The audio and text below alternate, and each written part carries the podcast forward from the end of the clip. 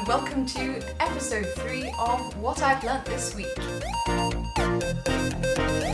going to shorten the next few episodes because a lot of you have your end of year exams coming up, so you can continue to listen and debate, but in a shorter format.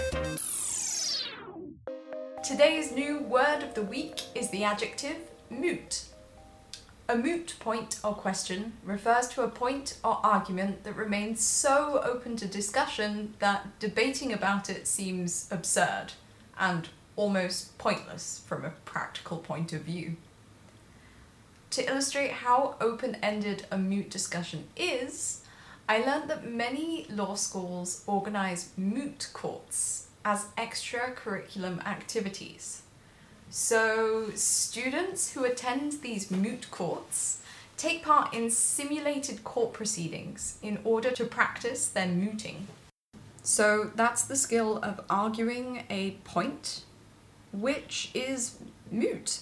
So, arguing something that is so open to discussion that you could argue forever. I also learned that they organise mooting competitions in these law schools. During these competitions, two teams of mooters come face to face and compete. I personally would love to have a go at mooting. I think it's a real challenge as you have to actually switch sides during the competition. So you have to argue for and against something.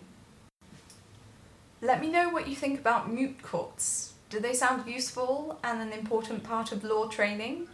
Or, in your opinion, is mooting a bit too far fetched and abstract as a skill?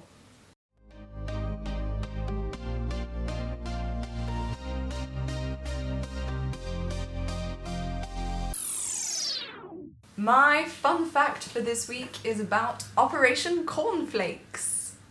No, no, I'm not talking about the toasted cereal. It's the name of a propaganda operation that was organised by the Allies during World War II.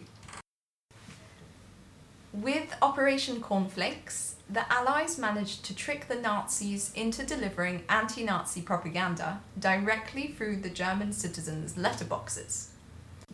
Now, a lot of people think of propaganda as being the leaflets and the posters that countries produced to encourage their citizens to join the war effort.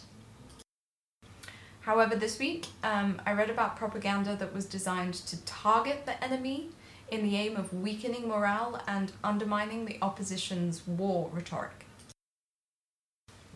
Operation Cornflakes is an example of this last type of propaganda as it was designed to degrade and denounce the Nazi movement. So, what was Operation Cornflakes all about?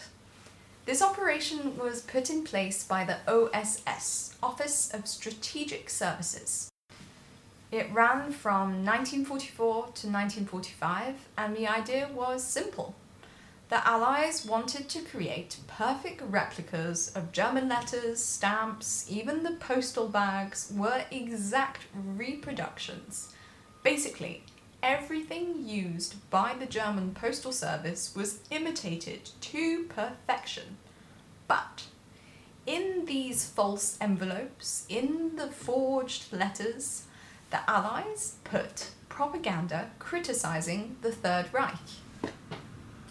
For example, one of the most famous pieces of propaganda was called the Death Head, which was a stamp with Hitler's portrait that was modified so that you could see his skull. So Hitler became this scary and gruesome figure. And on these stamps, called the Death Head, they changed the German wording at the bottom of the stamp from Dutch Reich, German Empire, to Futreich, ruined empire. Sorry for my German.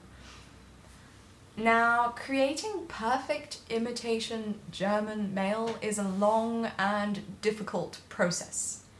Any tiny error could make the Germans realize that this mail was fake, so it took months of hard work.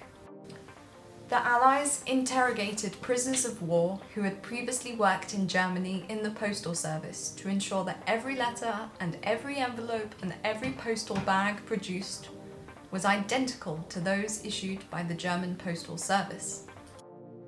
The Allies even sent spies to Germany who stole envelopes, stamps, and other items in order to ensure that every infinite detail could be replicated exactly.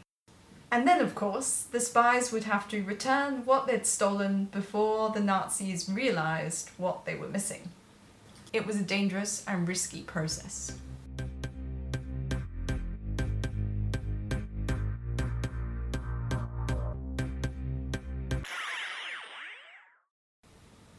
Finally, once all this perfect imitation mail was produced, the next obstacle was how to make sure these letters filled with anti Nazi propaganda were successfully delivered to the German citizens and were not discovered and destroyed by the Nazis beforehand. Hmm, now, during the war, most propaganda was dropped randomly from a plane over cities in the hope that some of the information would land on the porches or into the hands of the citizens. But naturally, most of the propaganda leaflets that were distributed in this way were seized and burnt before anyone had the time to read them. Which let's be honest, was a big waste of time, money, and resources. That's why Operation Cornflakes was ingenious.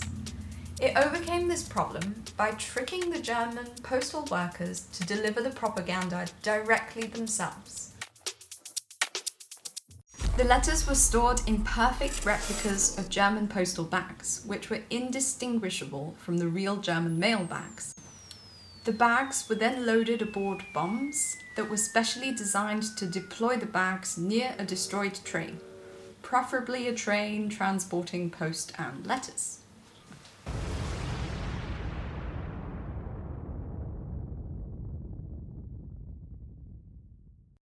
That way, after the explosion, the Nazis would try to salvage as many of the letters found retrieving the forged false mail, thinking it was genuine German mail, and these letters would be delivered by the German Postal Service.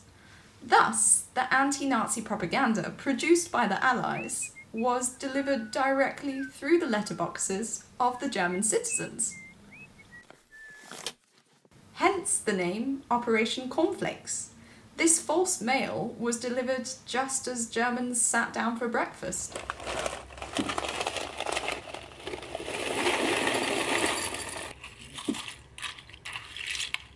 Operation Cornflakes was pretty successful. Over 320 mail bags of propaganda mail were successfully delivered. Apparently, the mission only came to an end when a misspelt word caught a German postal worker's attention and aroused suspicion all the mailbags were opened and the anti Nazi propaganda was discovered and destroyed. So Operation Cornflakes was shut down for good due to a spelling mistake.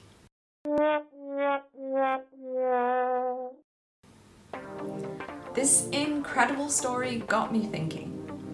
The Allies created false documents to trick the Nazis and transmit an anti Nazi message. Isn't that a bit like creating false news? So, my question for the week is what's the difference between fake news and propaganda?